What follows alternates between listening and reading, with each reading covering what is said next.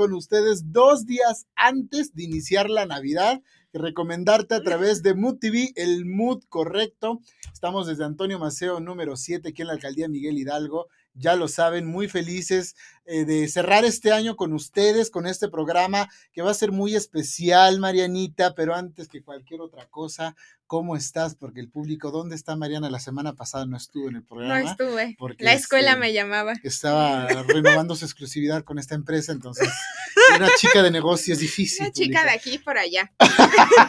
muy bien, gracias Rafa. Aquí muy emocionada de estar de nuevo por acá, de tener un programa tan padre que decoramos para ustedes. Ah, de veras. Le robé toda la decoración a mi mamá, excepto el Santa. ese no- el Santa, ¿qué tiene contra los santos? es que está diabólico ese Santa.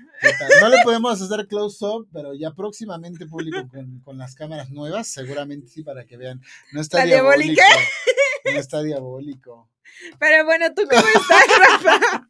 Yo muy bien, igual muy feliz, muy emocionado, muy agradecido por, por la gente que comparte el programa, que lo ve, que lo comenta a través de YouTube, a través de Facebook, a través de Periscope, eh, a quienes nos escuchan en, el podcast, el- en, en TikTok, desde luego, los fragmentos y todo lo que la gente comparte, de verdad, muchísimas gracias. A los interesados también en venir al programa, que es más, es un espacio abierto para todos. Tenemos gran variedad y lo hemos tenido desde eh, que iniciamos aquí a través de Mood TV y estamos sumamente felices. Y esa felicidad la queremos compartir con ustedes hoy porque justamente le dije a Marianita, pues hay que tener un par de programas especiales, pero como de qué público, ¿no? Entonces estábamos pensando qué hacíamos, qué- qué- si nos disfrazábamos o no. Y no estamos disfrazados, pero sí casi uniformados con, con, con los suéter feos. Y este, pero están increíbles. Suéter feos que están bonitos. Con, con gorro. Con gorro y todo. El asunto es este el rating público. El- Lo que uno hace Lo- por vistas. por vista. Eso nos falta grabar TikToks bailando con estos looks. Ah, sí, hay que hacer algo para, para darnos a, a anotar. Sí, ¿A tanta desear? Dándonos a desear. Hay que mostrar los pies. OnlyFans, OnlyFans con estos looks. Los only pies. Oigan, y entonces, pues se nos ocurrió hablar de nuestras películas navideñas favoritas, pero que además justo muchas veces, pues nada más hemos escuchado de ellas y no las hemos visto, como nos pasó con las películas que traemos, algunas sí son en común y algunas ya las habíamos visto y otras nos sorprendimos, entonces querer compartirles esto, además de datos adicionales, para no nada más decirles, ay, vean esta película ya. Sí. ¿no? Sino que además información curiosa porque cada proyecto, cada canción, cada eh, serie, cada novela, cada cosa que nosotros consumimos tiene una historia detrás. Y Ujú. para que se lleve la producción a cabo y llegue a nuestras casas todo lo que consumimos, requiere el trabajo y las manos de muchas mentes creativas. Y eso es justamente lo que queremos compartir esta ah, tarde con todos ustedes. Y pues pueden ver el programa ahorita en vivo o lo pueden ver más tarde. El asunto es que ahí se queda para la posteridad. Por eso es importante que nos sigan en las redes. En las redes, ahí les voy. Marianita, el prompter en prompter. no olviden seguirnos en nuestras redes, eh, Instagram, eh, recomendarte oficial, TikTok igual recomendarte oficial, Facebook recomendarte oficial. Oficial. Este, y ya son todas ah, las Ah, redes de Mood de TV. Mood TV. Nuestras son todas, Todas. y las de Mood TV es Mood TV con doble M, doble O, D, TV en Periscope, en YouTube, en Instagram, en Facebook. Spotify. en Spotify también al ratito o mañana nos pueden oír ahí en Spotify. No tienen excusa, pueden ponerlo en su estéreo, en el coche. No necesitan vernos, sabemos que quieren ver nuestra belleza, pero no es necesaria siempre. Bueno, que hay gente hablando de fetiches con la pura voz. ¿sí? Ya con eso. ¿Qué más quieren? Y nuestras redes personales. Las mías son Mariana-Bazán igual, igual en Instagram en TikTok y en Facebook Mariana Bazán sin el guion bajo. Y en Tinder dice. No, ya no. Y a mí me encuentran, ya no. Y a mí me encuentran como Rafa Santis con ese al principio y Z al final. Ahí están nuestras redes. Agradecemos a Axel Omar que está allá atrás en los controles, siempre presente, siempre atento a todo y así como debe de ser público. Vamos a arrancar con la primera película que justamente fue propuesta mía y que Marianita no había visto y creo que le encantó, ¿cierto? Sí, no, me gusta mucho la verdad. Sobre todo porque de esta, esta historia no se basa en una de las obras más importantes del autor, en este caso Charles Dickens, sino en su historia y cómo surgió Cuento de Navidad, porque a veces, pues ya, ¿cuántas obras de teatro ahorita hay de esto? ¿Cuántas películas? Hay versiones animadas, stop motion, es acción real, las versiones de Disney, que una de las más que conozco es la de Disney de Mickey Mouse y, y Ah, Donald, también. muy bonita, pero no sabemos todo lo que hay detrás y sobre todo en estos autores clásicos que además son sumamente importantes. Entonces, la primera película, para que nos pongan en pantalla el póster, es El hombre que inventó la Navidad o que por lo menos le dio un valor específico en los 1800. Charles Dickens. Esta película es de eh, 2017 y justamente, repito, se centró en la historia de Charles Dickens, eh, de todo el éxito que logró. Fue un eh, muy, muy destacado novelista de la época victoriana, un hombre que, fíjate, Marianita, no pudo acceder a la educación hasta los nueve años, Sí. debido a que nació en una familia marginada, pobre, muy, muy, muy pobre, y pues o trabajas o, estudias, como muchas veces pasa ahora, pero eh, en aquella época era todavía más complicado y sobre todo países de primer mundo, porque él es de Reino Unido, y era una situación muy compleja. Debido al enorme talento que tuvo y ese amor por la lectura, es que logró adentrarse en, en el mundo de la literatura. Sin embargo, este, le costó mucho trabajo que la gente se interesara, porque además, eh, estamos hablando, repito, los 1840, por ahí así, la gente pues realmente no, no, no había internet, No. no había televisión, todos estos di- distractores que realmente, pues, este, sí, valga la redundancia, nos distraen. Entonces, era el consumo, los libros o el teatro. Y en este caso, Charles Dickens este, comenzó a escribir y empezó a tener un gran impacto en sus novelas. Algunas de las más destacadas son Historias de, de dos ciudades, que es un clásico. Eh, David Copperfield, que además es uno de los personajes de cuentos más famosos. Oliver Twist, que justamente le comentaba a Mariana que hay una película eh, muda en blanco y negro de principios de los noventas, eh, de los 1900, perdón, que mm, justamente aborda la historia y él algo que tenía en cada novela que él escribía era sumamente crítica social y sobre el profundo sentido eh, humanístico que a veces se nos olvida. Entonces, él criticaba a los gobiernos, criticaba muy duramente a, a las religiones y a la injusticia, porque en aquella época era muy común ver a niños pobres, eh, niños de 7, 8 años trabajando en fábricas, que muchos estaban mutilados sin un dedo, sin un brazo o muriendo, eh, que de hecho eso refleja mucho Mary Poppins, no es tan lindo el cuento, eh, porque los niños se, se, dedican a trabajar en chimeneas Sí. y el contacto con todos estos químicos y todo lo que suelta el trabajar en aquella época tan forzado, pues significaba la muerte, pero como era mano de obra barata, este, pues por eso los niños trabajaban ahí, que además cabían en las chimeneas, ¿no? Todo lo de Santa Claus muy lindo que se mete en la chimenea, pero realmente trae muchas cosas oscuras que él justamente criticaba a través de su eh, literatura. Y, pero en algún momento con todas esas novelas que les comento y estos personajes, Oliver Twist, eh, David Copperfield, logró un impacto y logró colocarse como uno de los novelistas más importantes e influyentes de, de, su idioma y en Reino Unido y en el extranjero. Sin embargo, como todos, después de llegar a la cima, cayó de pique y comenzaron los fracasos en su familia. Él tuvo 10 hijos, Sí. Se nota que no había tele. Tuvo 10 hijos, este, una situación compleja económica, de repente ya mucha gente no se interesaba por su tipo de, de literatura, entonces buscó algo diferente porque todo era muy oscuro como dicen ahora, era un hombre de sombras, ¿no? Entonces, tratando de darle un sentido diferente a su vida, tratando de darle una enseñanza y una mm, visión del mundo diferente a sus hijos, a la que él tuvo, porque no tuvo una buena relación con su mamá, tampoco lo tuvo mucho menos con su papá. Entonces, eh, él quería cambiar todo esto y encontrar que en la Navidad era más que un día de asueto, o de pasarla y comer rico, de presumir ropas caras. Este, él buscaba un sentido diferente y lo logró.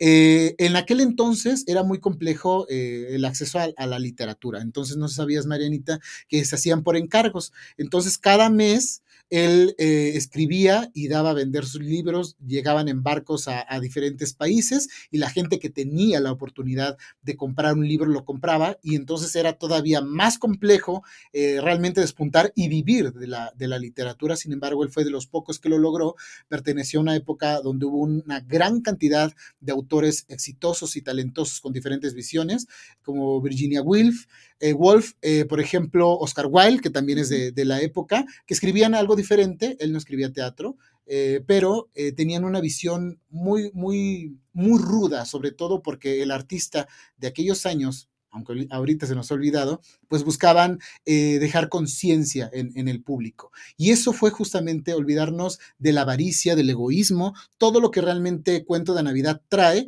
y más bien buscar la cercanía con las personas, el perdón, que muchas veces nos cuesta trabajo, y prolongarlo al resto del año, no que se quede en Navidad. Navidad. Este, nos peleamos de los terrenos y después nos abrazamos en el brindis, ¿no? Sino realmente darle un sentido diferente. La historia la película es muy, muy divertida, es entretenida, pero también nos deja una gran reflexión. De verdad, El hombre que inventó la Navidad es, es una película eh, biográfica, es una película cultural que aquellos que están adentrados en la literatura, que les gusta ver un tipo de cine eh, diferente y además conocer el antecedente de las historias que actualmente como conocemos como, repito, cuento de Navidad, es una muy, muy buena opción. Aquellos que no conocían la historia de Charles Dickens, autor, repito, de cuento de Navidad, es una buena forma, porque además él tiene por ahí en, dentro de la historia, sin spoilearles, un, este, un encuentro con todos estos personajes que él ha creado para dar algo diferente al público y que tenga el impacto, porque además nadie apostaba por un cuento infantil y de amor navideño. Y de Navidad. Nadie, nadie, nadie. Entonces se convirtió en el libro de Navidad hasta el día de hoy más vendido y que cada año sigue eh, recordándonos pues esta unión y estos fantasmas que justamente refleja de lo que vivimos, de lo que estamos viviendo y de lo que podríamos vivir, ¿no? Eso lo refleja a través de los fantasmas de esta, de esta gran, gran historia. La película la pueden encontrar en Star Más, en estas plataformas digitales y aquellos que, bueno, todavía somos de la vieja escuela y nos encanta lo físico, aún la pueden encontrar en algunas tiendas de manera física. De verdad vale mucho la pena. Eh, de repente el, en YouTube. en YouTube eh, también la pueden encontrar, aquellos que, este, no puedan pagar la suscripción, ¿verdad? Entonces, este, el asunto es que vean, disfruten y consuman algo diferente para esta época. Vale mucho la pena porque además la historia de, de Charles Dickens, creo que es algo que nos puede ayudar a todos en familia al verla, de decir cómo desperdiciamos el tiempo, cómo podemos decirle cosas hirientes a nuestros hijos que van cargando por el resto de su vida, a veces hasta la tumba. Entonces, ahí está mi primera recomendación, manita arriba, y justamente con eh, consecuencia de esta película, ahora sí Marianita nos trae otra, que esta no la había visto esta versión y me gustó. Bueno, esta versión es Los fantasmas de Scrooge, que es justo la historia de esta película, de la primera, del cuento de Navidad. Este, bueno, esta supongo que ya muchos o la mayoría la hemos visto, la hemos oído. Yo no sabía que había muchas versiones, o sea, siempre oía que es pues la más conocida, que hacen justo en obras de teatro, eh, que a todos los niños les ponen a hacer esa Navidad. Pero, este, a mí cuando, cuando Rafa me dijo cuento de Navidad, dije, ¿será la de los fantasmas de Scrooge? Entonces me puse a investigar y ya vi que sí, que es la misma, porque tenían esa misma confusión. Y también a mí me gustó muchísimo la película de Rafa porque justo habla de cómo se creó esta historia de la que ahorita vamos a hablar y que muchas veces este pues no sabemos el trasfondo o de dónde viene o por lo que ha pasado Y a mí la verdad me gustó muchísimo la de Rafa. Y esta, pues les voy a contar un poco de qué se trata por si no la han visto y quieren verla. Yo se las recomiendo muchísimo, a pesar de ser de las más famosas, a mí es de las que más me gusta.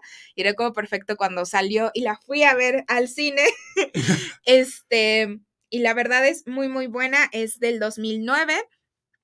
Y bueno, pues trata de este señor que vemos en pantalla, Scrooge, que es el típico señor súper cascarrabia, súper enojón, eh, que cuida muchísimo el dinero, ajá, que es súper codo.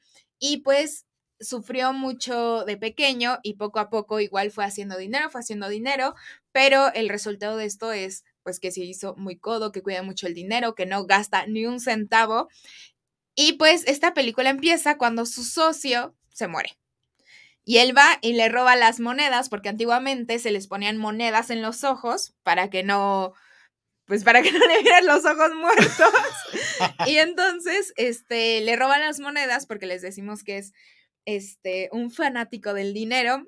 Muy mezquino. Y este, él tiene un trabajador el cual es muy alegre y de cierta forma él siempre en toda la película nota empatía con el señor Scrooge, a pesar de ser su jefe, sabe que dentro de él hay un poco de bondad y lo, ese que están viendo justo es su socio que se murió y bueno, el punto es que lo invita a Navidad, le dice que si no va a festejar Navidad y el fantasma, el señor Scrooge dice que no, que él odia eso, que es solo para gastar su dinero y que él tampoco le va a dar el día.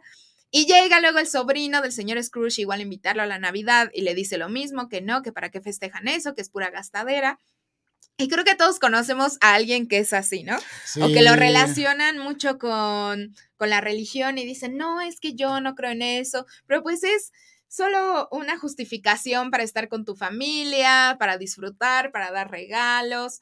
Pero bueno, entonces, este, ya después de todo esto, el señor Scrooge se va a dormir y en la noche empiezan a llegar los fantasmas, que por eso se llama así la película, los fantasmas de Scrooge. El primero que llega es su amigo, el socio que se murió, y le informa que lo van a visitar tres fantasmas y pues está muy espantado porque se ve muy feo, se ve muy diabólico. Yo me acuerdo perfecto cuando como lo el vi. Santa. Como el Santa.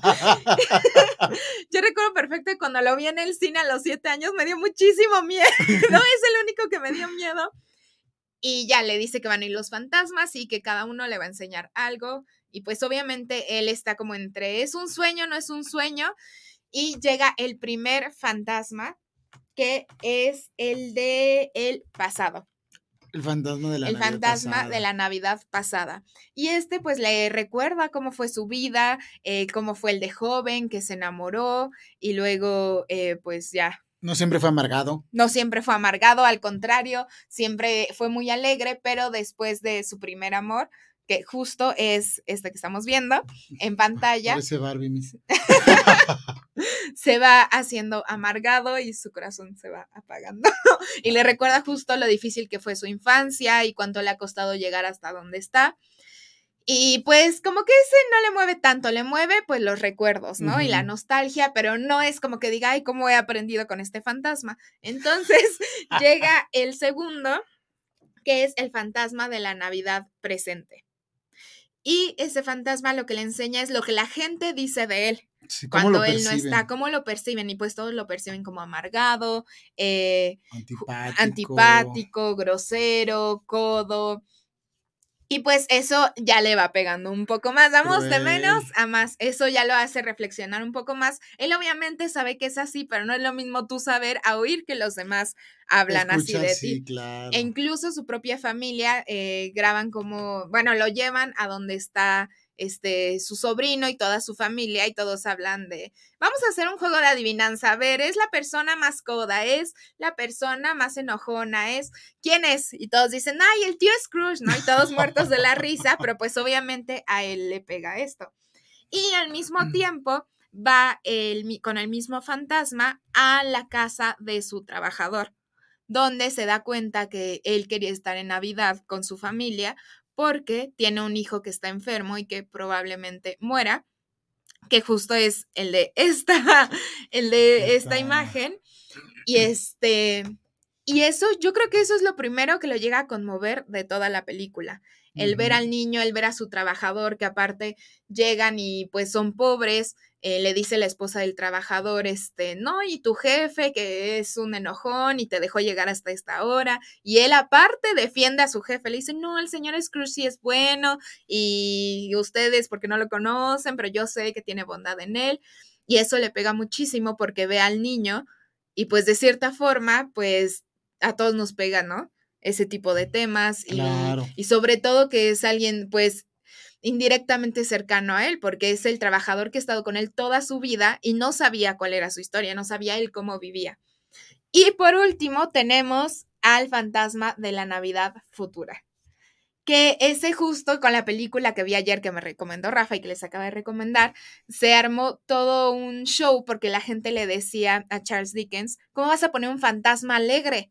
Si los fantasmas son de miedo, si los fantasmas dan miedo, si justo es para que uno, bueno, tu, tu libro ya se trata de aprender sobre la vida, pero ¿cómo vas a poner un fantasma alegre a que le enseñe algo?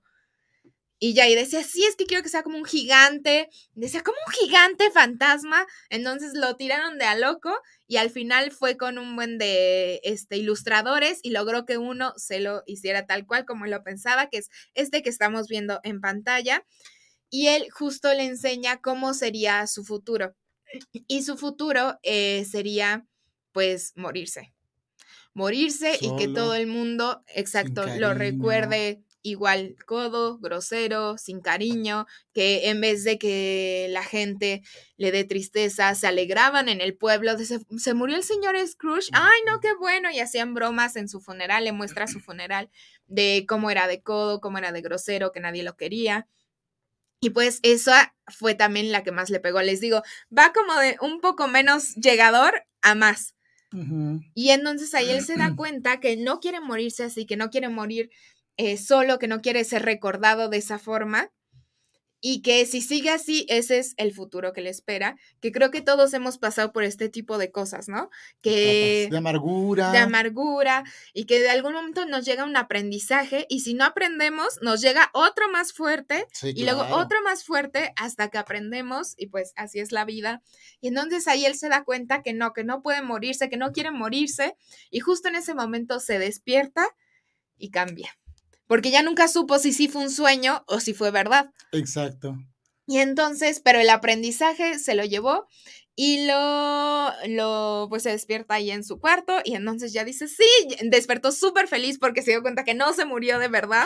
Y entonces ya en la calle le empieza a gritar a la gente, le empieza a regalar cosas a la gente, pasa un niño y le dice, compra el pavo más grande que veas. Y todos así de, ¿para qué? No, para festejar hoy Navidad. Y todos están muy sorprendidos porque el cascarrabias de Navidad y súper alegre y empieza a patinar ahí y le da todo el día a su, este, a su empleado y aparte le regala el super pavo gigante para su hijo. Este, le empieza a ayudar más, llega a cenar a la casa de su sobrino con su familia y todos están muy sorprendidos, en primera porque haya ido y en segunda por su cambio, porque de alguna forma sí cambió abruptamente y pues creo que... Como político en campaña, ¿no? Ahí sí te sonríe, te abrazo. Por eso la gente no se lo creía al principio. Así de, ay, palma, este va a ser alegre y, buena gente. Algo quiere y no es dinero.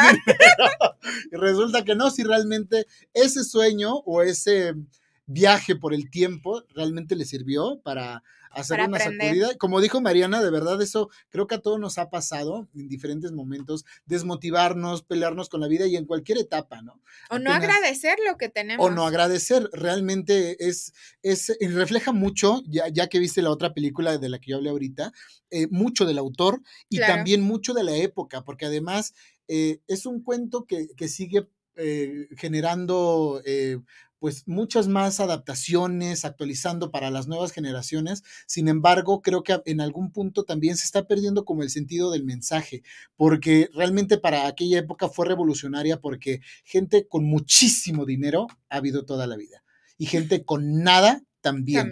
Y gente cruel en ese sentido, que realmente no busca ayudar, que realmente no apoya a otros, que explota a trabajadores y, este, y recurrimos al legalismo, ¿no? Que entonces yo, yo tengo y triunfo y tengo una fortuna porque le echo ganas y tú no. Realmente creo que eso lo podemos trasladar a la actualidad en todo el mundo eh, y hacer conciencia sobre hacia dónde estamos llevando la vida.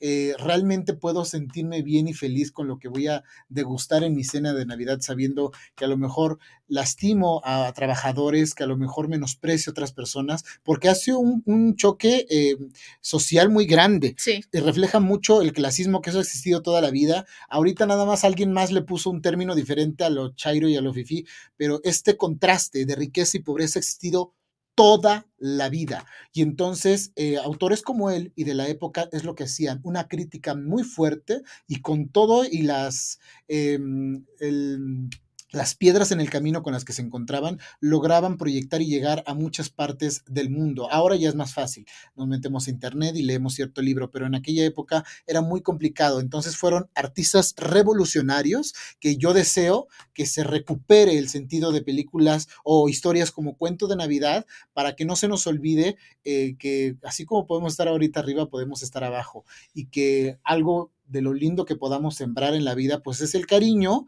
y si a lo mejor no grandes amistades, por lo menos sí buenas relaciones sanas con, con las personas que nos, nos rodean, ¿no? Eh, entre compañeros, amigos, familia, vecinos, que eso también se vuelve complicado. Toda la semana, todo el año nos mentamos la madre, pero en, en diciembre todos somos buenos. Y realmente no se trata de ahorita ser buenos y ahorita el perdón, sino realmente de ir trabajándolo, porque tampoco es fácil, sobre todo cuando se ha sufrido mucho y hay personas que han sufrido más que otras, y todo eso irlo trabajando trabajando para modificar y tener pues un destino eh, diferente, porque hay mucha gente que de verdad muere en la amargura. No son personajes de cuentos. Realmente sucede de que o no tuvieron hijos porque odiaban a los niños, que eso es muy común ahorita. O sea, una cosa es no querer hijos, como en mi caso, y otra cosa odiar a los niños. Entonces, eso es muy diferente. Y creo que eso es parte de los grandes mensajes que, repito, con este programa especial creo que nuestra intención era recuperar el mensaje porque todavía lo que nos puede, entre que te choque, te checa, realmente nos podemos sentir muy, muy identificados. Oye, Marianita, te, te siento muy bajita. ¿Se encogió Marianita de un programa a otro? O, me bajo yo?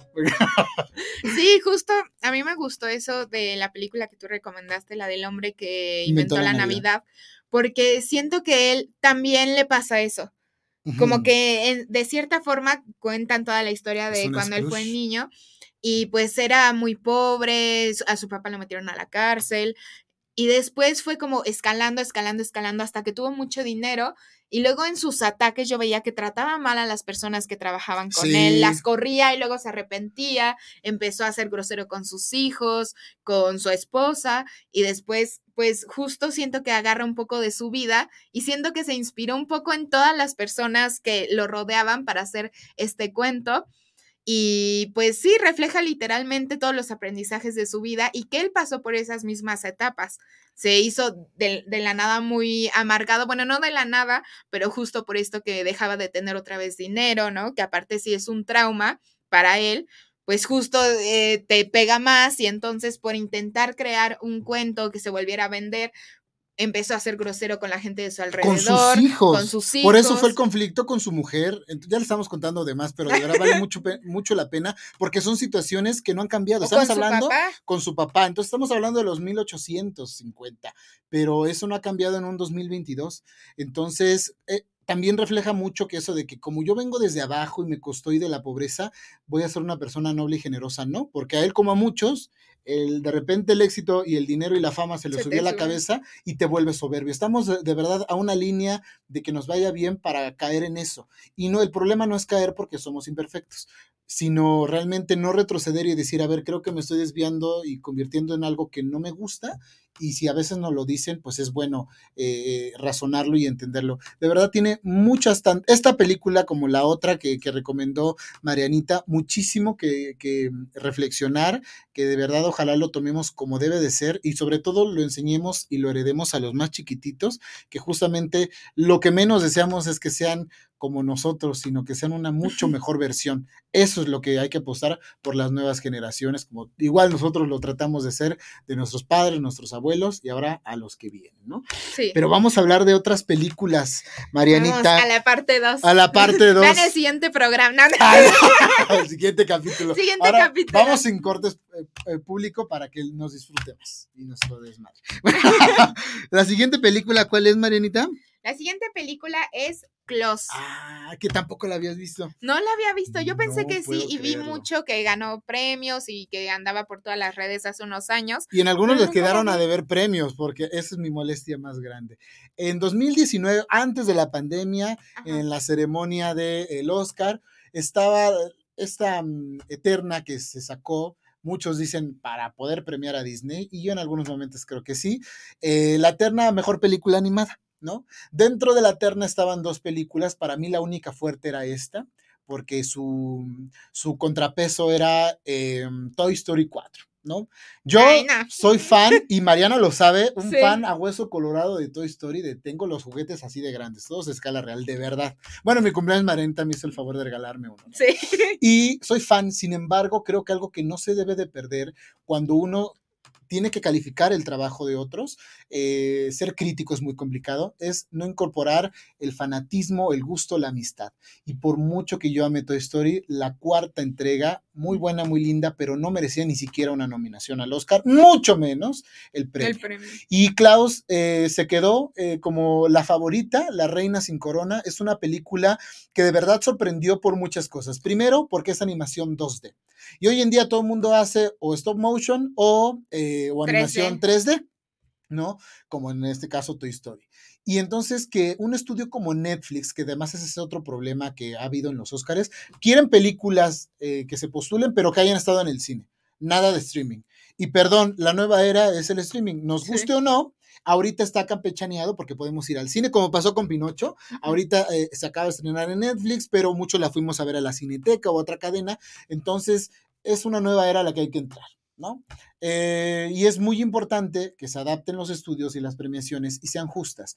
Y creo que aquí hubo una injusticia. Klaus nos habla sobre la historia de Santa Claus, de San Nicolás, de este personaje que ahorita le da miedo a Marianita, ese Santa, eh, pero de una manera y en una visión, en una propuesta completamente diferente, que además algo interesante es que es una película española. Sí. El director es un español, Sergio Pablos, que además ha intervenido en otras películas animadas para otros estudios, como en este caso DreamWorks, que fue eh, mi villano favorito. Él creó toda la historia y todo el genio que hay detrás de esta franquicia importante. Y entonces eh, se estrenó con un gran éxito, se estrenó con eh, una crítica muy favorable, con eh, superando las expectativas, yo creo que del propio estudio, que aún así lo apoyó y eso es bueno.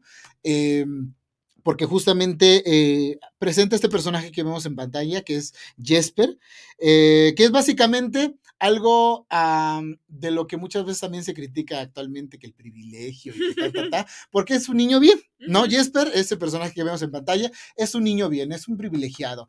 Es niño rico, no trabaja, pero gasta mucho, es el dolor de cabeza de su padre, que tampoco es que todos sean así, pero siempre hay, como en todos lados, hay flojos, ¿no? Hay estereotipos de flojo, este, tengas mucho dinero o no. Y entonces el papá, harto de que tuviera un, un baquetón en casa, decide mandarlo a trabajar.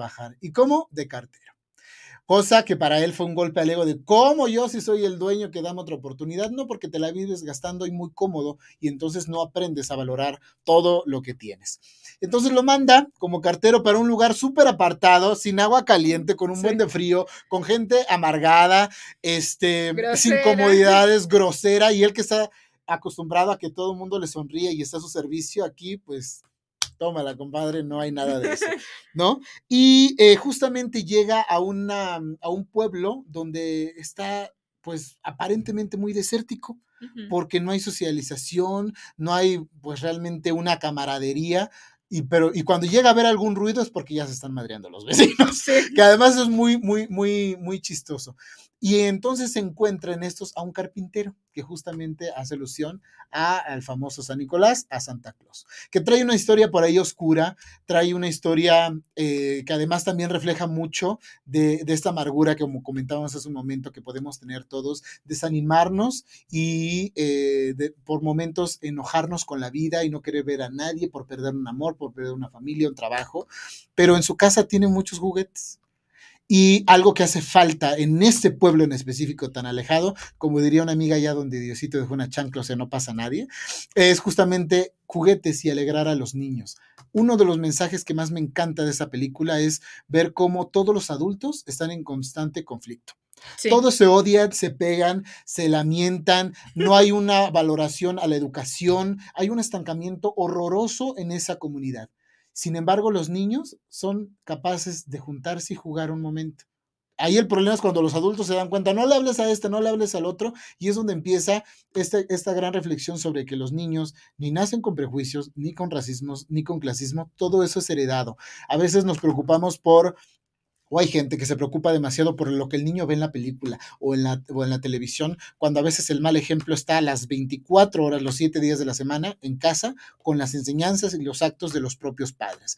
Hay muchos niños ah, anhelando, como en esta imagen, eh, educación. Hay por ahí una maestra que ya no le ve sentido a, enseñar, entonces se dedica a otra cosa, necesita dinero para poder salirse del pueblo y es horrible que lejos de querer construir en este lugar donde les tocó, eh, prefieran huir. Todos quieren huir. Todos quieren huir y justamente ahí en estas banquitas que vemos en pantalla están eh, el potencial para cambiar nuestro mundo, para mejorarlo, para no traumatizarlo, para evitar las guerras, para generar riqueza cultural, eh, riqueza educativa, riqueza de amor y que muchas veces se nos olvida. a decía un autor, García Lorca, que hablamos mucho de reivindicaciones económicas y no sociales y culturales. Y creo que eso es lo que hace falta en este pueblo, como en muchas comunidades que nosotros podamos visitar o en las que podamos habitar incluso. Entonces, esta película em, refleja demasiadas cosas, igual que analizar desde una perspectiva distinta, cómo este tema de las clases sociales es absurda, cómo el, enojo y la cólera por diferentes circunstancias que nos pasan en la vida pueden llevar a amargar a las nuevas generaciones y que debe de haber en algún punto alguien que haga ese cambio, porque si no, vamos a continuar con esta enorme problemática. Eh, el doblaje, que además es algo que me, que me gustó mucho, este doblaje, nunca imaginé que Sebastián Yatra, famoso reggaetonero, famoso cantante eh, urbano, colombiano, eh, le dieran la oportunidad de tener este estelar y honestamente, yo que soy de repente muy crítico en esto, me gustó mucho su trabajo, creo que fue muy bien dirigido y entendió el mensaje del personaje y el argumento de la película, donde un personaje tan como el que le toca interpretar, logra sensibilizarlo y darse cuenta que el haberlo sacado de esta burbuja eh, lo hace consciente de otras realidades y de lo difícil que puede ser la vida para otros y que nosotros desde esta comodidad que podamos tener, porque de verdad el tener un suétercito como esto es un privilegio público, porque hay mucha gente que en esta época muere de frío en todo nuestro país y en todo el mundo, eh, podemos hacer el cambio a través de los mensajes que nosotros damos. Por lo menos, igual este programa, la intención es llevar un mensaje más allá de solamente entretenernos, echar desmadre y poner famosos en pantalla, es dejarles algo a ustedes y nosotros siempre llevarnos de esta retroalimentación como compañeros un mensaje importante. La película repito, es de Netflix, ahí todavía la pueden encontrar, vale muchísimo la pena, sé que es una animación no vieja, pero no es como lo que se esperaría porque hoy hay tanta tecnología. Sin embargo, el que hayan apostado por una animación 2D me parece maravilloso. Eh, sigo molesto con los Oscars porque no, premiaron eh, la gran, el gran sacrificio, el gran esfuerzo por una plataforma de sacar esto. Es de, los grandes eh, atinos que ha tenido Netflix de apostarle algo diferente y algo original además. Una historia original de algo que es muy clásico, muy conocido. Hacer algo diferente es verdaderamente complejo. Véanla en familia. Creo que los niños es lo más maravilloso que lo vean y digan, mira mamá esto y van entendiendo la película. Creo que eso es de las cosas más hermosas que nos puedan pasar. Sí, a mí también me gustó muchísimo. Justo tuve la oportunidad de verla por la recomendación de Rafa y para llegar, ¿no? Lista al programa. y pues literal esta película habla sobre cómo nació Santa Claus. O sea, no como nació literal, pero como una persona tan amargada se convirtió en la alegría de los niños. Y creo que esta película nos, nos puede enseñar mucho cómo a través de nuestro propio privilegio también podemos y nuestras propias conveniencias también podemos aprender. Porque justo este chavo, el principal, no es que hiciera todo lo de los juguetes y eso por buena onda. No. Lo hizo porque no había cartas para que él pudiera escaparse, igual que el personaje mujer que mencionó Rafa, para que él pudiera escaparse de ese lugar tan horrible, tan solo, donde todos eran tan groseros entre todos. Y de ahí nació, o sea, él dijo, eh, necesito salirme y como yo estoy de cartero, necesito que haya cartas y como no hay, entonces empieza a pedirles a los niños cartas para él poderse salir y de ahí nace también esta historia de que los niños se tienen que portar bien, que Santa Claus los ve todo el tiempo, que los está vigilando, porque le, él ve que hay también muchos niños muy bravucones y les dice, no, es que Santa Claus te está viendo. Y entonces no me puedo llevar tu carta porque tú te portas mal. Y de ahí unos empiezan a ser eh, pues buenas personas con los otros. Claro, entre niños, como dice Rafa, pues es mucho más fácil que los adultos, pero ellos como que orillan también a los adultos a hacerlo por esta historia de que Santa Claus los está vigilando y si no, no les va a traer nada. Y eso me gustó muchísimo porque creemos que esta historia obviamente pues es una película, ¿no? Pero como que nace de la nada y que Santa Claus era un viejito barbón súper buena onda, súper tierno y de la nada se le ocurre regalar juguetes y nos vigila todo el tiempo. Y no fue así. Y aquí cuenta como no es así y la verdad a mí me gustó muchísimo, también se las recomendaría, siendo que es muy accesible verla, eh, la animación está muy, muy padre, la historia está padre también.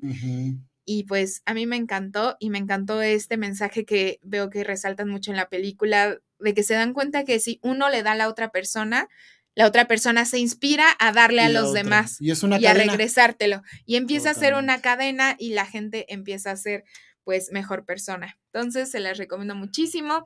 Creo que habla mucho sobre la solidaridad. Sí, mucho y véanla. Véanla, así no se la pierdan. ¿Y tú cuál traes, Marianita, que también? Buena, buena. Yo traigo otra que está justo cuando Rafa y yo estábamos planeando el programa, los dos pusimos la misma. ah, claro. Es buenísima. Ah, es El origen de los guardianes, que por ahí la van a ver en pantalla. Miren, increíble esta que también me tocó irla a ver al cine, ¿tú crees? En mi infancia. En ayer. Ayer. ayer.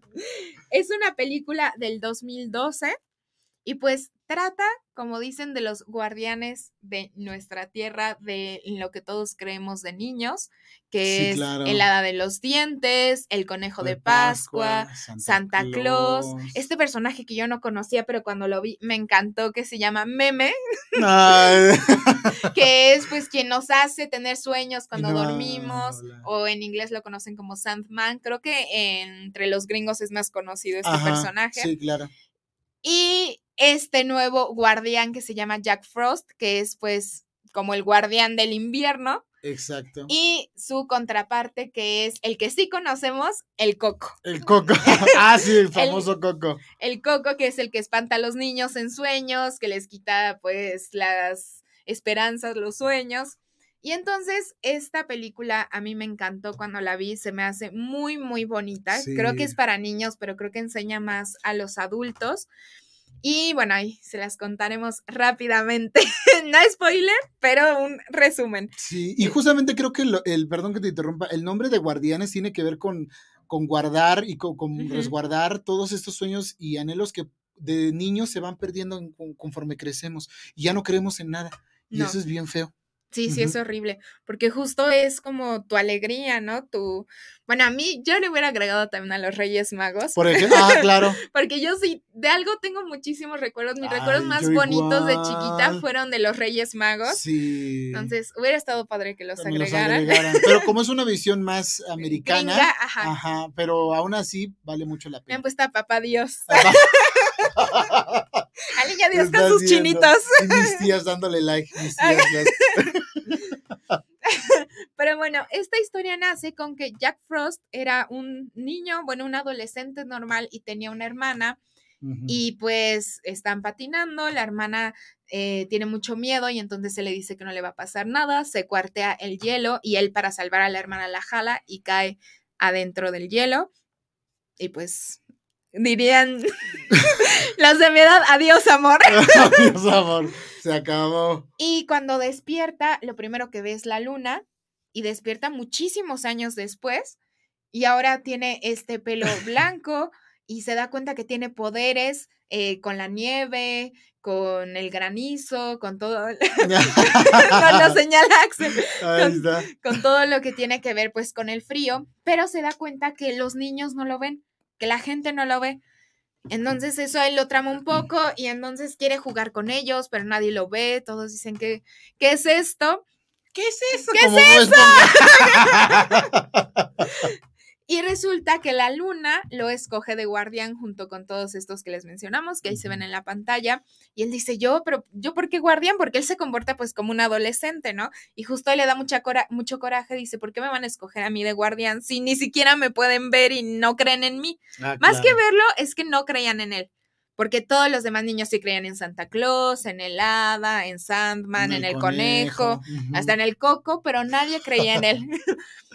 y ya, y justo este, el conejo de Pascua y Santa Claus y todos están así como de Jack Frost, lo van a escoger de guardián, pero dicen que la luna nunca se equivoca. y pues justo van pasando como toda- todas las aventuras que tienen. Eh, con su enemigo el coco y él llega ahí donde están todos los guardianes y pues como que no es tan bien recibido porque aparte él tampoco es así que digan lo más amigable del mundo No. y pues justo él siempre su objetivo es que los niños crean en él. Mm. Pero el coco les va quitando los sueños a los niños, entonces secuestra a el hada de los dientes y justo muchísimos niños se les caen los dientes y pues ven y al otro día ya siguen ahí sus dientes, no hay nada.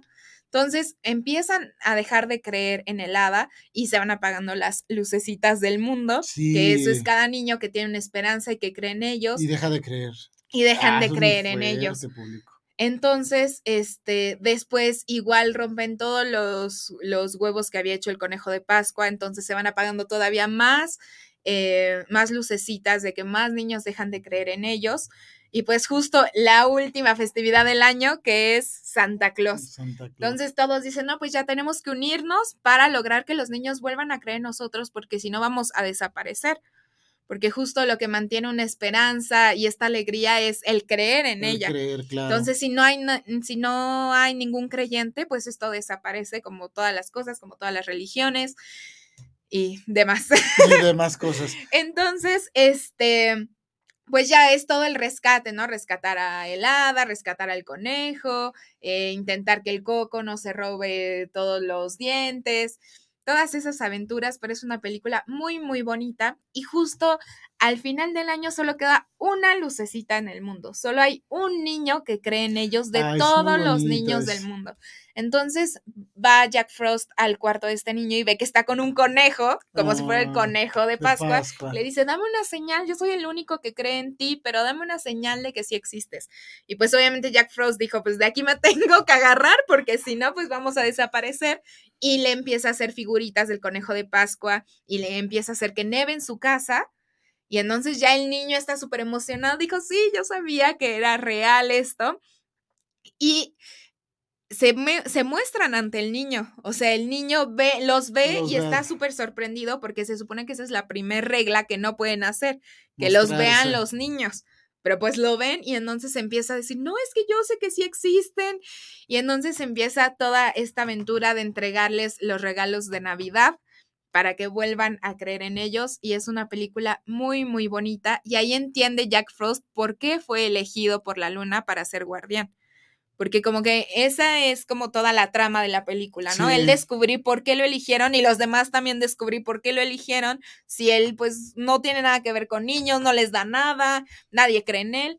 Y de verdad, ah, y aparte él está muy frustrado porque dice, pero yo no recuerdo en mi vida pasada que fui. Como que todos recuerdan que fueron y por qué los escogieron como guardianes. Menos él. Y él no recuerda Mm. y lo recuerda gracias a sus dientes de niño.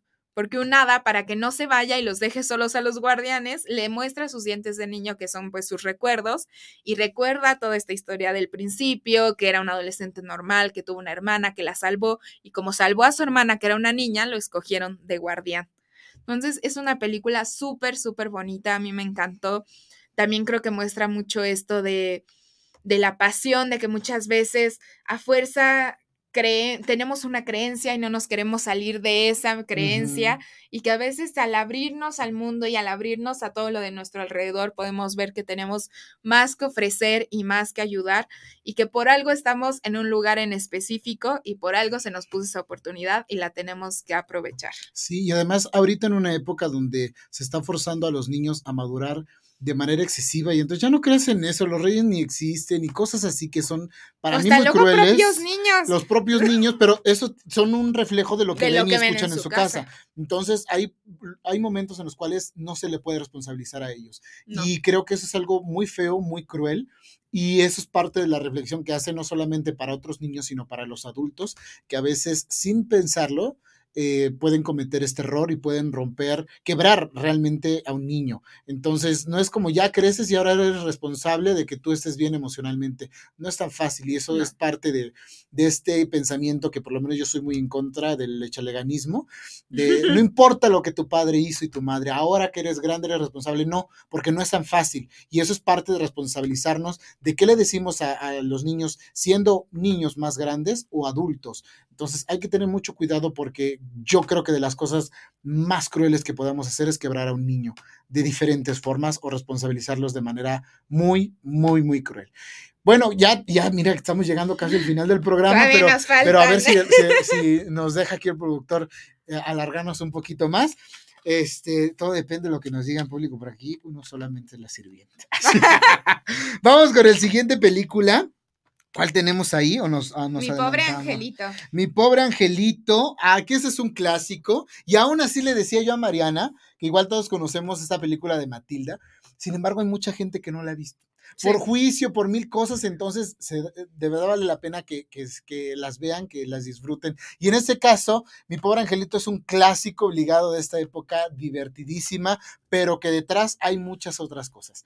Les platico brevemente, en, el, en 1988, eh, un escritor, guionista y director de nombre eh, John Hughes, Em, escribió una película que se llamaba y dirigió una película que se llamaba Tío Book, donde ahí eh, debuta eh, Macaulay Culkin y es una película muy divertida, poco conocida en México, pero que es muy buena, muy divertida donde uno de los sobrinos del tío Book es justamente Macaulay Culkin. Y eh, ahí es donde este eh, director, escritor y guionista dice, como que de estas travesuras que hace el personaje, porque además Macaulay siempre tuvo una gran soltura en cámara, como que puedo hacer una historia diferente donde un niño a lo mejor hace travesuras y se queda solo en casa. De ahí vino esa, esa idea, ¿no? Entonces, dos años después, ya en el 90, comienzan a grabar una historia ya más concretada, más aterrizada, bajo la dirección, eh, solamente, repito el nombre, John Hughes. Eh, él la escribió y la produjo, pero quien la dirigió fue el maravilloso Chris Columbus que además hizo un trabajo extraordinario y que tiene una trayectoria impecable. Pero uno de sus grandes aciertos fue eh, Mi pobre angelito, que justamente habla de la historia de un niño que pues está en conflicto con su familia porque es chiquito y no lo entienden. Y como es el chiquito de la casa, lo bulean, ¿no? Es algo muy común en todas las familias, también aquí en México, no nada más en Estados Unidos. Y entonces, por azares del destino y por las prisas, ¿verdad? Pues que eso lo tocamos con Ram. Cuando uno llega tarde a algo, sales y se te olvidan mil cosas. Y es lo que pasó. Dejaron al chamaco y los otros se fueron de vacaciones. Entonces el niño se quedó tal cual, solo en casa, como la traducción aquí en México, home, mi pobre angelito, eh, solo en casa y entonces pues nunca falta quien pues aprovecha que ya sabe que está la, casa sola, no para en hacer estas festividades. En estas festividades y entonces se encuentra con un par de raterillos muy divertidos que ahí se gesta justamente la problemática de esta eh, historia. Sorprendió a pesar de que muchos de los involucrados, de, de los actores principales, empezando por los villanos, no creían en el proyecto. Es como, bueno, una película más, me van a pagar bien, entonces la hago. Y sorprendió muchísimo justamente porque eh, la película se le invirtieron 18 millones de dólares. Repito, 18 millones de dólares. Y recaudó 476 mil dólares, nada más y nada menos, o sea, como, ¿cuántas serán? Como 20 veces más la inversión, entonces fue un éxito brutal en taquilla, se estrenó el 9 de diciembre de 1990 y fue un éxito, además de que la historia estaba muy bien escrita, estuvo increíblemente bien dirigida, creo que el gran acierto fue este niño que eh, con poca experiencia, pero con una chispa y un carisma brutal, logró conquistar generaciones enteras y que creo que se convirtió en el, en el emblema de Macaulay Culkin. Yo creo que la gran referencia cuando lo ves, ahí es el mi pobre angelito, ¿no? Entonces, eh, lograr ese, quedar en la memoria y en el corazón de la gente fue verdaderamente eh, eh, maravilloso. Les cuento un poco de, de, Chris Columbus, que fue el director. Él ha interve, intervenido en películas como Percy Jackson, en la primera y segunda entrega, Noche en el museo, que además trabajó mucho con Robbie Williams, fue el último eh, eh, director con el que trabajó. De ahí creó otras historias maravillosas como El hombre bicentenario, con Robbie Williams cabezando el, la cinta. Papá por siempre, que es otra película maravillosa con un gran mensaje acerca de la separación de los padres, de cómo el que estén o no viviendo en un mismo hogar no significa que, que, ya no sean familia, en fin, son muchas cosas. Los Gremlins, que también es otro clásico, intervino eh, en la dirección y codirección de las primeras tres películas de Harry Potter, eh, Historias Cruzadas, que es una historia que habla sobre el racismo, y muchas películas que además de de, de, ser entretenidas, algunas de ellas las que son comedia, tienen un mensaje muy claro y eso es algo de lo que a mí personalmente me gusta del director de Chris Columbus. Eh, y eso también significó el fracaso de una franquicia que no nació para tener más de dos películas, porque de Mi Pobre Angelito está la primera entrega, que es eh, estas escenas que estamos viendo, y la segunda, que es Perdido en Nueva York, donde quiso darle un giro distinto a la historia, y entonces para no ser eh, solo en casa otra vez, eh, le dio un giro donde sí llega al aeropuerto con la familia y por ahí se pierde el personaje, ¿no? Pero ¿por qué digo que, que, que el director es, es un personaje importante dentro de cualquier producción, porque a raíz de eso y de que él ya no, ya no quiso eh, continuar más con la franquicia, hubo alguien que dijo, bueno, pero la historia vende y el nombre vende, entonces vamos a sacar Home Alone 3 y, y le fue bien, pero no como a la primera porque cambiaron a todos los personajes, sacaron una cuarta entrega que fue un rotundo fracaso, sacaron todavía hace eh, me parece, nueve años, otra película que además ya trata cosas muchas más oscuras y más serias de fantasmas que nada que ver.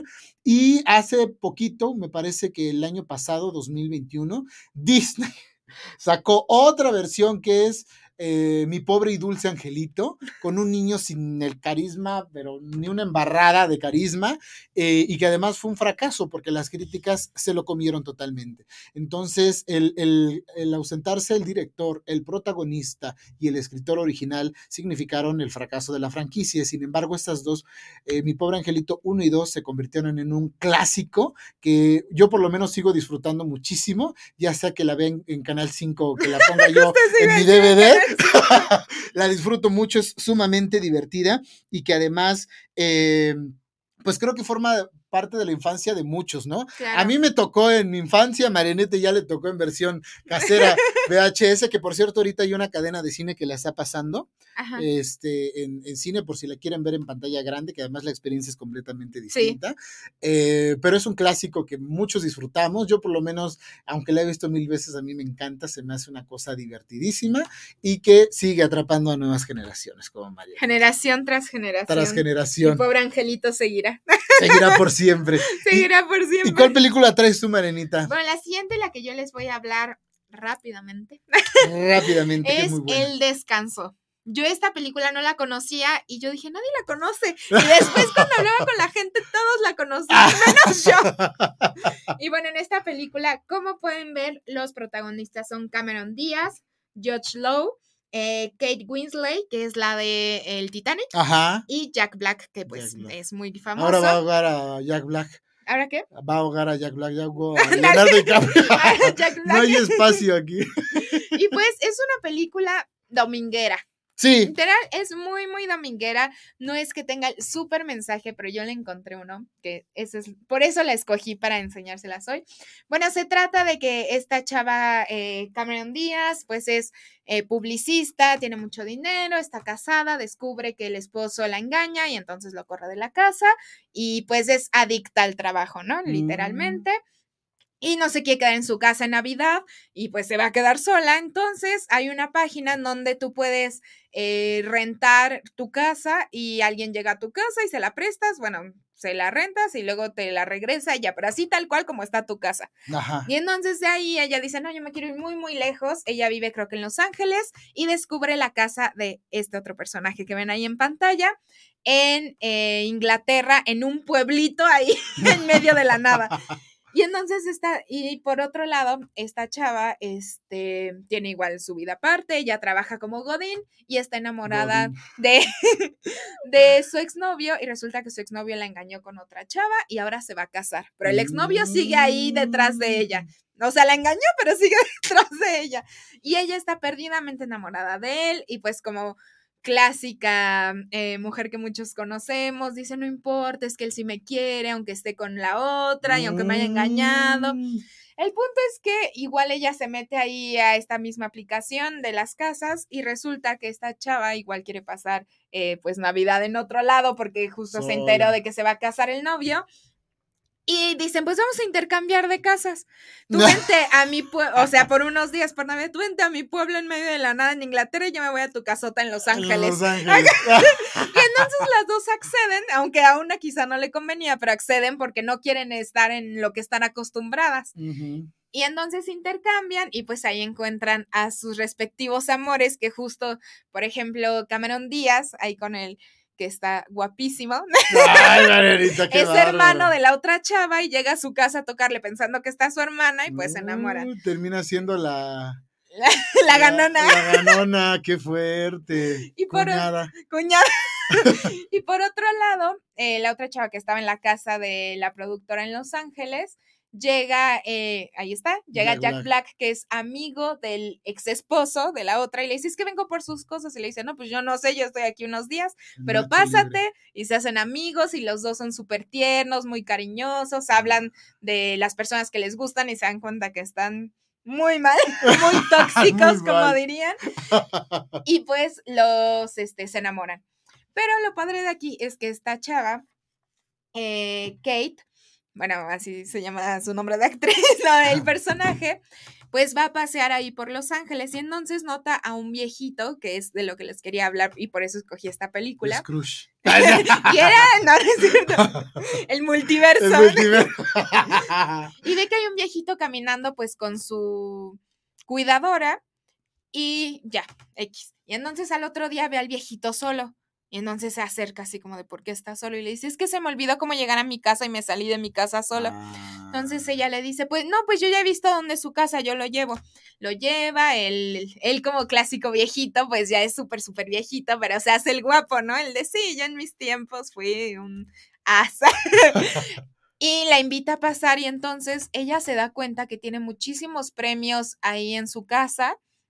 Este, y dice, esto está raro, que tiene Óscares en su casa, que, y entonces le llega un correo, o sea, una carta, y le dice, vea, le llegó esta carta, es una invitación. Y él dice, ay, a ver, ábrela. Entonces la abre y ve que es una invitación porque le quieren hacer pues como un homenaje. Y él dice, ay, no, para que me vayan a ver dos personas, porque él resulta que fue escritor de cine.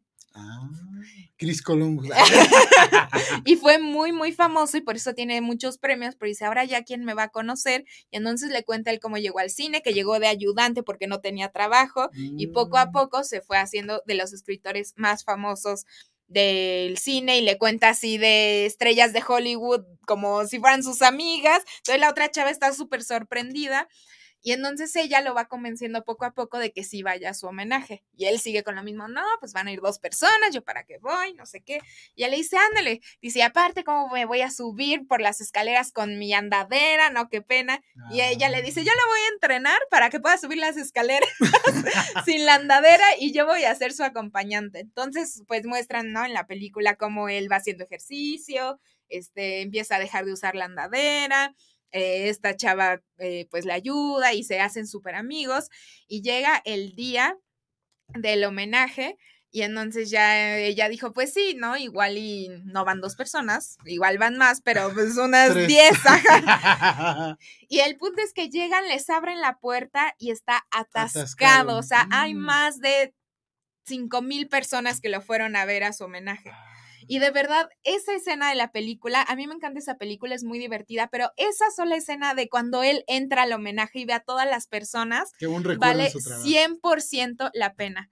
De verdad, yo con esa escena lloro y lloro y no dejo de llorar. Y entonces después él sube al escenario e igual él está llorando de ver cuántas personas sí lo recuerdan y no ha desaparecido y siguen homenajeando su trabajo.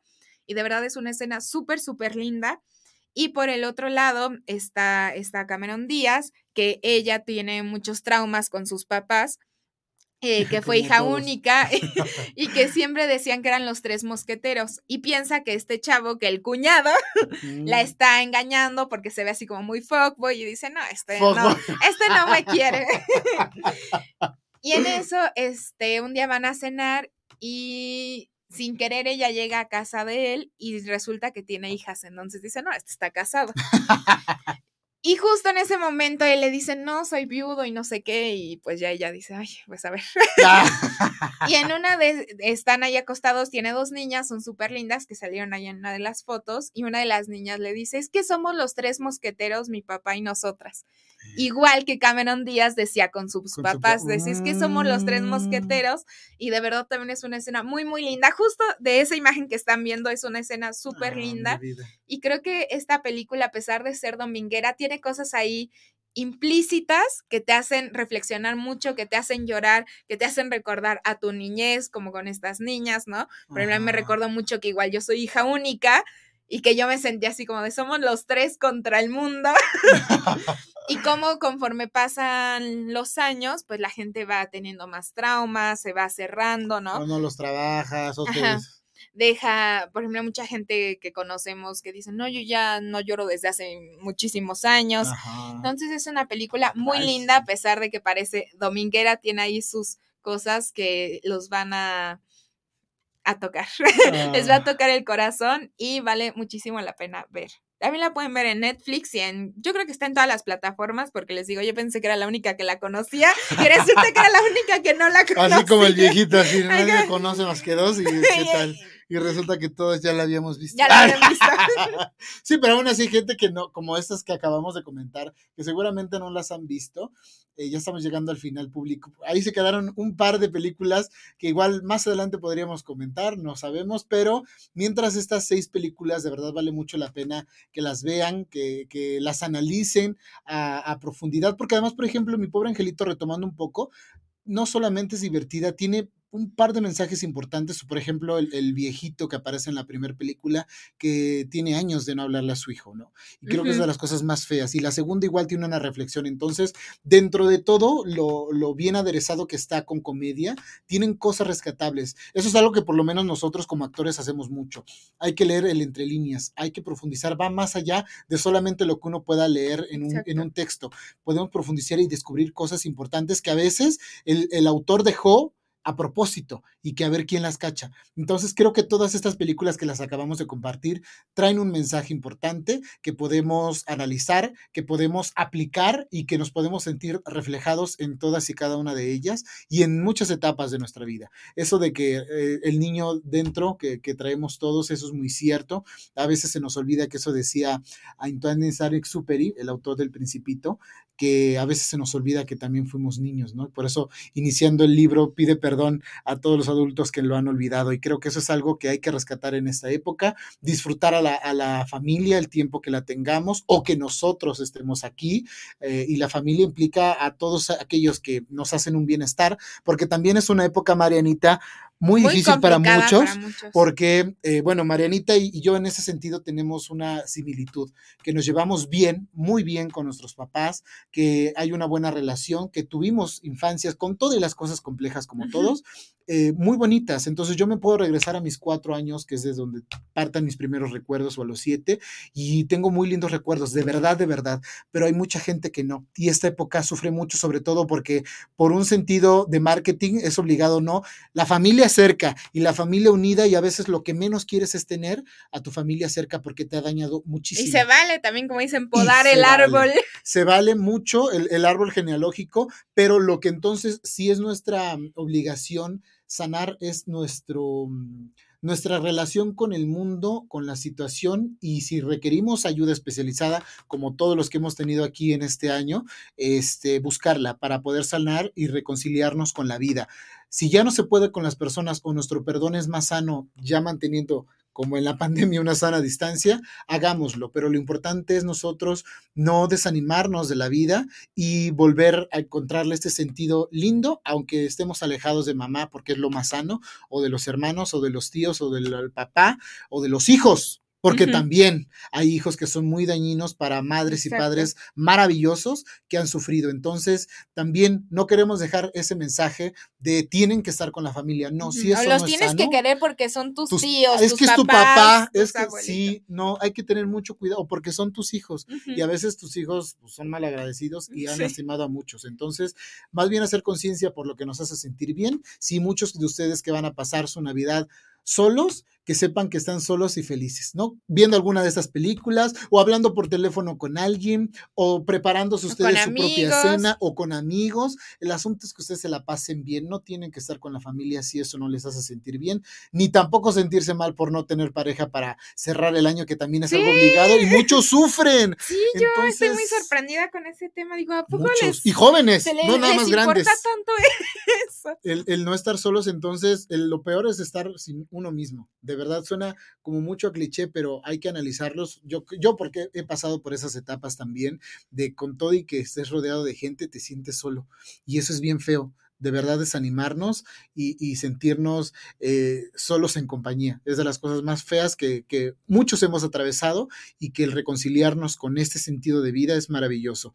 Por eso, eh, antes de despedirnos, les queremos desear una muy feliz Navidad, que la pasen, como dijimos, como sea y con quien sea, bien y felices. ¿o no, Y tranquilos, sobre todo, que la tranquilidad es lo más importante. Tener paz además y que cenen lo que cenen rico y lo que compartan. Y, hay- y hay gente que además se dedica a cocinar para regalar comida en esta fecha, Sí. ¿no? Porque, repito, tener un suéter bonito como los que tenemos hay que presumirnos, Marianita. Marianita tiene también renos, miren.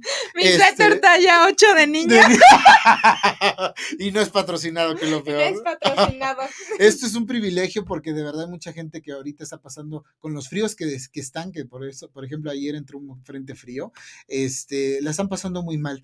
Entonces, agradecer por lo que tenemos, que tenemos trabajo, que tenemos salud y si en ese andar podemos ayudar a alguien, ya estamos del otro lado. Pero siempre, todo el año, eh, siempre hay que... eh, dar olvidando, pero recordar cuando uno recibe, sobre Exacto. todo porque podemos continuar mucho la cadena. Parte de la generosidad que hemos tenido aquí, para mí ha sido muy lindo retomar, repito, recomendarte. eh, Originalmente era una sección para televisión, eh, después debido a que funcionó muy bien, eh, pasamos a un programa radiofónico en 2018, después hubo una pausa eh, por trabajo, por mil cosas, y ahora fue posible retornar con este proyecto y ahora eh, con Marianita acompañándome, que ha hecho un trabajo maravilloso y que además uno aprende de los compañeros de cualquier edad y eso es la- lo, lo más lindo.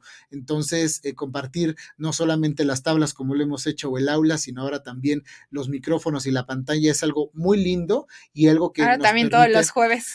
Todos los jueves, además. Entonces, gracias a todos ustedes que nos ven, que nos comparten. Eh, queremos tener el impacto que a lo mejor muchos otros, pero a veces, como dice alguien por ahí, este, no somos para todo tipo de público, pero el público que nos ve y que lo disfrute y que lo agradecemos, eso para nosotros es lo más valioso. Sabemos que los números importan público y el negocio, pero hay cosas que uno las hace, sobre todo en temas de comunicación, más porque hay un mensaje y una obligación social cuando uno tiene la cámara y tiene el micrófono. Y creo que hay cosas mucho más lindas e interesantes que compartir que, el chisme y otras banalidades, porque ya hay demasiado de eso. Y por lo menos a mí hay cosas como lo que compartimos que nos entretienen, pero que también encontramos algo especial para disfrutar nosotros, reflexionar, llorar y compartir con todos los demás. Ese es mi mensaje eh, y feliz de estar aquí con, con, este equipo maravilloso, con Axel allá, con Marianita acá y toda la chinga que nos llevamos para que salga todo esto, porque aunque duramos eh, una hora, ahorita llevamos un poquito más al aire. De verdad que hay un trabajo de toda la semana de comunicarnos, de chatear, de que se me olvide el mensaje, de que ahorita que llegue la madrugada a mi casa, entonces todo lo hacemos con muchísimo gusto y creo que eso se refleja, ¿no? Sí, exacto. Sí, les queremos desear muy feliz Navidad. Año Nuevo todavía no, eso es para el siguiente programa, pero Navidad sí. Y como dice Rafa, recuerden que uno tiene que hacer las cosas por su propia tranquilidad, aunque a veces eso le duela a mi tía que no conviva con su hijo, o a mi mamá que por qué no, no hablo de mi caso en, específico, ¿no? O a la mamá que por qué no convives con tus primos. De verdad, si es algo que a ti te afecta, si es algo que te duele, no tienes por qué estar ahí. También hay muchas veces, y sobre todo en estas fechas, ¿no? Que van a la cena navideña y nunca, y siempre está la tía, ¿no? Que critica, que subiste de peso, que si bajaste de peso, que si tú no haces esto, que sus hijos sí. No dejen que esos comentarios les afecten. Creo que no tenemos nosotros el poder siempre para hacer cambiar a los demás, pero sí podemos cambiar nosotros cómo recibimos ese tipo de críticas Sí, y cuánto nos afectan. Entonces, de verdad, estas fechas son para estar felices, para estar tranquilos, para agradecer. Creo que a mí estas fechas me gustan mucho porque veo que la gente es más agradecida agradecen a su familia, a sus amigos, a la gente que está cercana, con quienes terminaron el año, lo que les pasó o no les pasó en el año. Y también muchísimas gracias, como dice Rafa, a todo el equipo de Move TV que nos dio la oportunidad de estar aquí, a Rafa que me dio la oportunidad de estar aquí, de hacer teatro, que es lo que más amo, y de ser un amigo, porque al final de cuentas, pues somos Antes amigos. Que otra cosa. Somos amigos. y a traer al Santa diabólico. Al Santa diabólico. No ha aprendido nada, Mariana, en todo este programa. Lleva una hora y cuarto y no aprendí nada. Y no aprendí nada de no criticar lo diabólico. Así, ¿por qué pusiste ese gordo ahí? Así, si no es mi cuerpo, no opinas. Muchas gracias. Gracias. Nos vemos la próxima semana con lo mejor que tuvimos en este año, porque sí, casi nos aventamos los 12 meses. Ahí están nuestras redes para que nos sigan, recomendarte oficial, las redes del, del canal, Mood TV, Mood con doble M, W TV, las de Marianita, miren, Mariana-Bazán, y las de su servidor, Rafa Santis, con S al principio y Z al final el Santis. Que luego me cambian que Sáenz, que Sánchez, que este, Santibáñez, o sea. Santibáñez. Santibáñez, entonces me dicen de todo, pero no importa, que sepan que soy Rafa es más que su. Nos vemos la próxima semana, no se pierdan el programa y de verdad disfruten su Navidad con ustedes y con el mundo. ¡Chao, chao! ¡Uh!